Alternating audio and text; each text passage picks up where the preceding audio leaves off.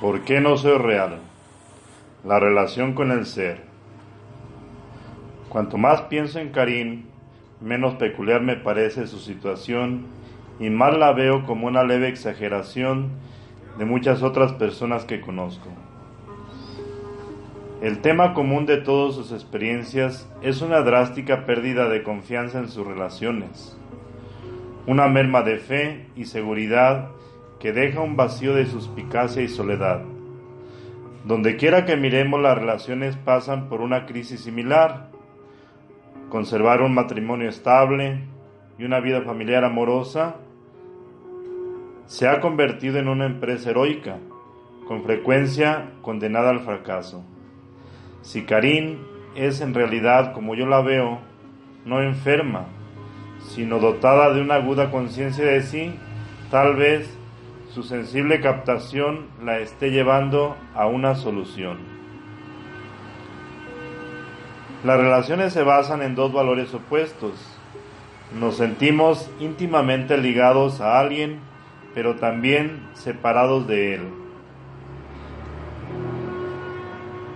El sentirnos íntimos nos permite gozar de un buen entendimiento, compartir nuestros sentimientos e intercambiar palabras e ideas. El sentirnos aparte nos permite retener nuestro propio yo, de modo que yo no se pierda en no yo. Mientras una persona sepa saludablemente brindarse, pero no demasiado, la maquinaria de la relación en marcha suavemente. El problema de Karim, lo esencial, es que ha caído de cabeza en la sensación de estar aparte sin la sensación equilibrante de la intimidad. He empezado a andar por allí sin poder sondear mi existencia. Mi madre ya no es mi madre. Cuando miro a mi hermano ya no es cuestión de hola Rich, sino de ¿quién es esta persona? Sé que es mi hermano, pero ¿cuándo puede serlo? Viendo mi cuerpo en el espejo, digo, ¿Cómo puede eso ser yo? Siento que el mundo está allá y que yo miro desde fuera. Lejos de ser ilusoria, la sensación de Karim tiene de estar intensamente absorta en sí misma. Podría estar tocando una verdad profunda. Todos nosotros tenemos una parte de nuestro yo que reservamos de los otros, por muy íntima que sea la relación. Tenemos personas que nos definen por nuestra relación con ellos, madre, hermanos, casas, empleos, etc. La escena cambia a nuestro alrededor y nosotros cambiamos con ella. Sin embargo, como testigos que observan la escena sin comprometerse, permanecemos tan fijos como las estrellas. Nuestra naturaleza inmutable es totalmente quieta, calma y sabia. En una de las más antiguas escrituras indias llamada La Gran Enseñanza del Bosque, que data de mil años antes de Cristo, por lo menos, se nos revela la base emocional más profunda para el tipo de sensaciones que tiene Karim. En verdad, no es por el esposo que el esposo es querido, sino por el ser. Y no es por la esposa que la esposa es querida, sino por el ser y no es por los hijos que los hijos son queridos, sino por el ser. Quien habla es un rey llamado Yanahabakia, gran sabio, tratando de transmitir a su esposa lo que es más real y duradero en la vida. Eleva el ser por sobre todas las relaciones que uno pueda mantener con el cónyuge o los hijos, pero no para degradar esas relaciones. Antes bien, el rey establece un hecho psicológico que cada uno de nosotros tiene consigo mismo un vínculo más íntimo con nadie más. Las relaciones comienzan aquí adentro, con la capacidad de amarse uno mismo, de conocerse, de ser uno mismo. Tal como Yanahakia dice a su reina, en realidad, mi bien amada, es el ser lo que deberíamos ver, el ser lo que deberíamos oír, el ser aquello en que deberíamos reflexionar y el ser lo que deberíamos conocer. El motivo de que estas palabras hayan sobrevivido por más de tres mil años es que en cada generación el ser despierta y exige ser conocido. Cuando así ocurre, las otras relaciones comienzan a palidecer por comparación, por lo menos al principio, pues la intimidad del propio ser es abrumadora. El mundo se convierte en un espejo que nos envuelve, reflejando solo la propia persona en todas partes. Comencemos a analizar qué sensaciones puede causar esto. Cuando estoy sentado meditando, me siento yo mismo, persona aislada en el tiempo y el espacio. Tengo pensamientos, cada uno de los cuales lleva una pequeña cantidad de tiempo, pero de ratos mi mantra desaparece y experimento el silencio. A veces este silencio se profundiza y queda en él por varios segundos. Cuando sucede esto, ya no me siento como yo finito, he entrado en el ser. ¿Cómo es esa experiencia exactamente? Imaginemos un hombre que explora un largo pasillo oscuro con una linterna. Solo puede ver el objeto próximo que cae bajo su rayo de luz. El resto permanece en sombras. Así es la mente en estado de vigilia. Conoce su contenido solo de a un pensamiento por vez. Ahora supongamos que de pronto se ilumina todo el corredor, revelando todos los objetos que hay en él. Así es el ser, un total despertar a todo lo que existe en la conciencia, pero se diferencia del pasillo iluminado en que no hay restricciones físicas, ni objetos, ni paredes. La conciencia simplemente se ve a sí misma en forma pura. Para dar otra analogía, imaginemos a un genio descansando en el sofá. Podría estar teniendo todo tipo de, ideas brillantes, pero en este momento no tiene ninguna. No obstante, sigue siendo un genio, porque su capacidad está en su potencialidad de ser brillante. De modo similar, el ser es un estado de potencialidad de indivisibles posibilidades que en el mundo manifiesto se desarrollan de una vez a la vez. Entrar en el dominio del ser puede construir una experiencia asombrosamente modesta. Muchos meditadores al principio no captan el significado del silencio interior. Tuve un paciente que había sufrido ataques de ansiedad desde la niñez y no podía aceptar que estaba meditando correctamente. En tono alentador le pregunté, ¿Tiene usted periodos de silencio en sus meditaciones? Nunca, me espetó, al menos que yo sepa. ¿No cree que yo me daría cuenta? Lo estoy buscando constantemente. Le dije que en un principio el silencio se notaba a veces y otras no. Pero intelectualmente continué. ¿Comprende usted que la mente puede estar en silencio? La mía no, dijo. ¿Por qué? Es demasiado rápida. Pero hasta las mentes rápidas tienen brechas entre los pensamientos, señalé. Cada brecha es como una diminuta ventana hacia el silencio. Por esa ventana uno se pone en contacto con la fuente de la mente. En ese momento Mientras conversamos, se producen brechas entre nuestras palabras, ¿verdad? Cuando usted medita, se sumerge verticalmente en esa brecha.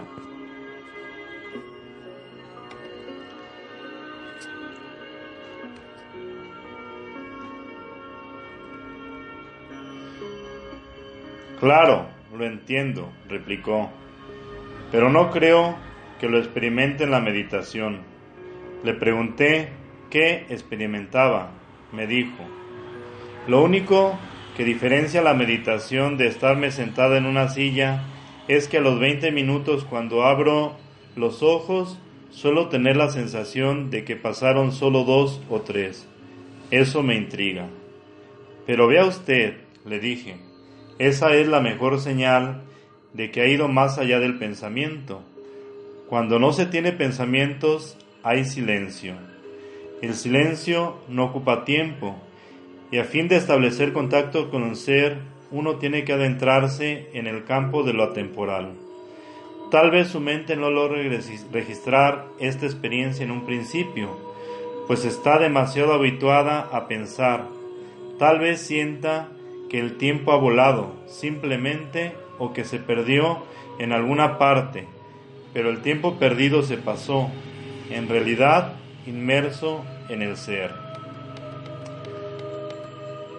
A este hombre lo ayudó a captar mejor intelectualmente lo que le estaba ocurriendo, pero el ser atemporal no es un concepto en el que sea necesario creer, ni siquiera hace falta comprenderlo.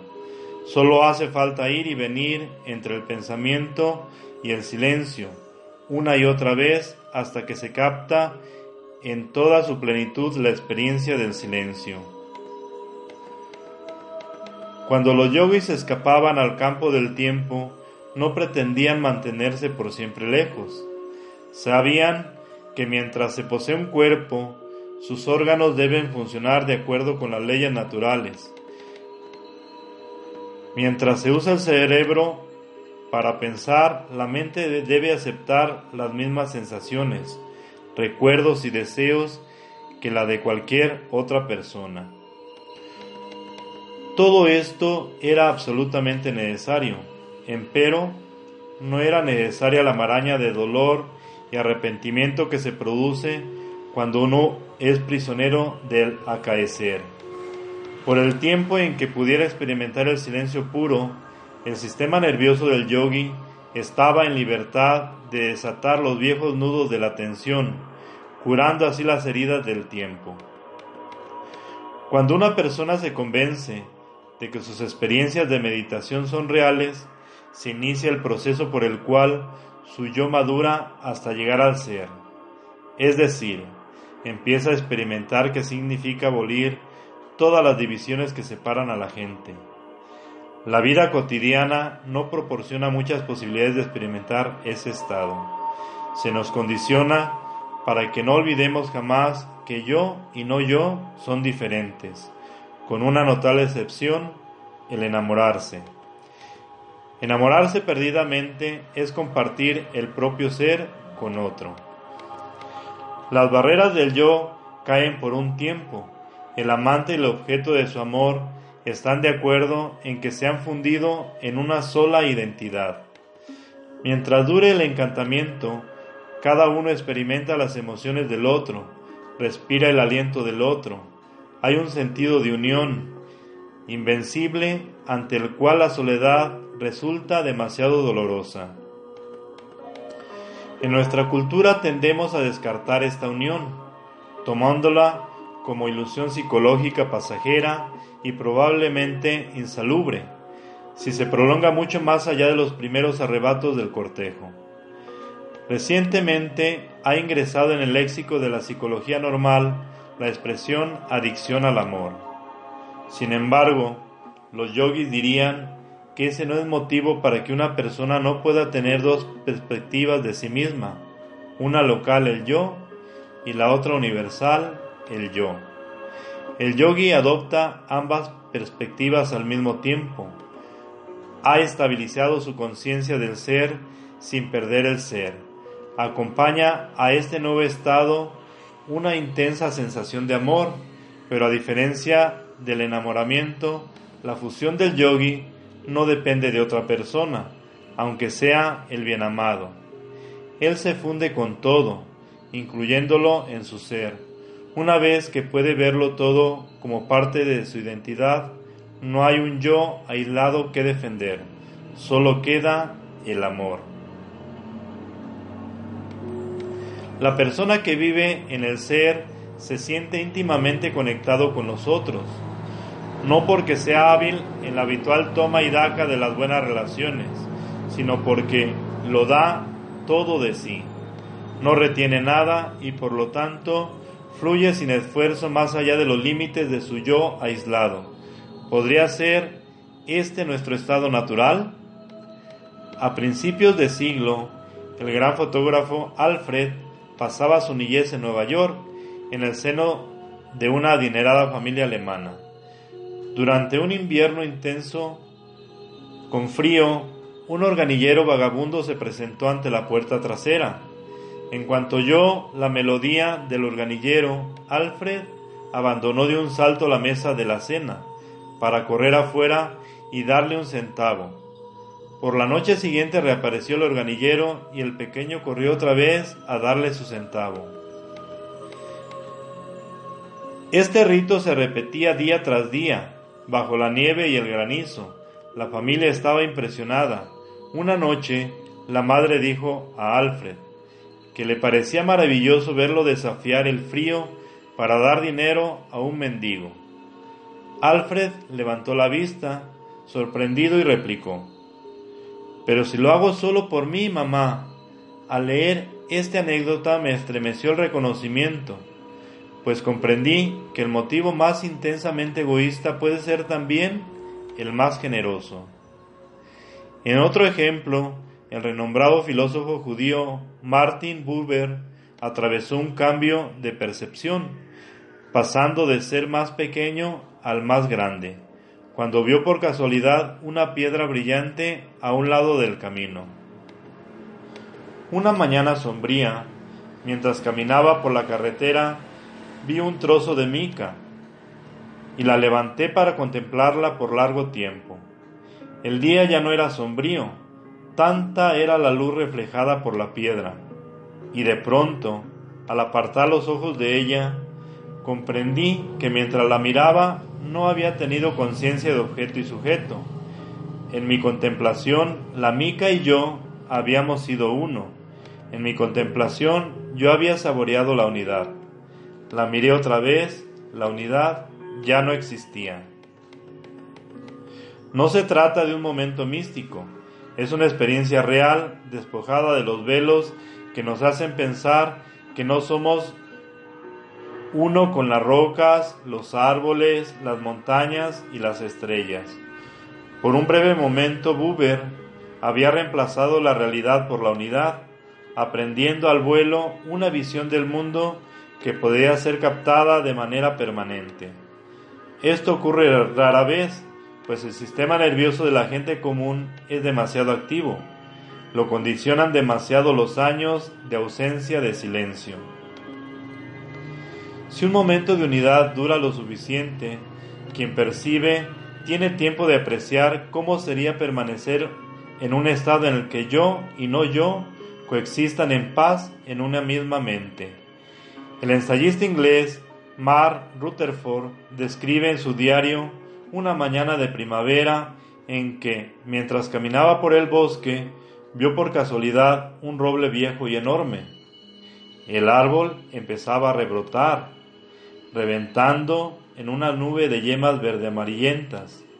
Atrapado por el esplendor de tanta vida nueva, Rutherford sintió súbitamente que algo ocurrió nada menos que una transformación de mí mismo y el mundo. El roble ya no era un árbol fuera de mí y aparte de mí. Las barreras limitadoras de la conciencia desaparecieron. La diferenciación de yo y no yo era una ilusión. Podía sentir la savia que trepaba. En mí también surgió el impulso hacia arriba desde sus propias raíces. El júbilo de su estallar desde el extremo de cada rama hasta el cenit era mío propio. Fundido con el ser del árbol, pensó las palabras de tú en mí y yo está en la unidad que transmitía esa frase. No lo puedo explicar, sería fácil demostrar que soy absurdo, pero nada puede conmoverme. Tú en mí y yo en ti. La muerte. ¿Qué es la muerte? La muerte no existe en ti es imposible, absurda.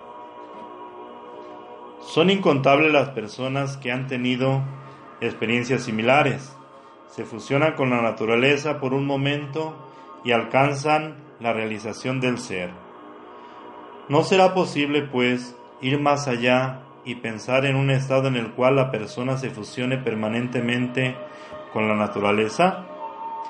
Ese desafío que el yogi lanza a nuestro concepto cotidiano de la existencia, ser humano, dicen los yogis, es experimentar el único silencio que yace por debajo de todo. En realidad, la vida es silencio. En el compañerismo del silencio, toda la vida es una sola.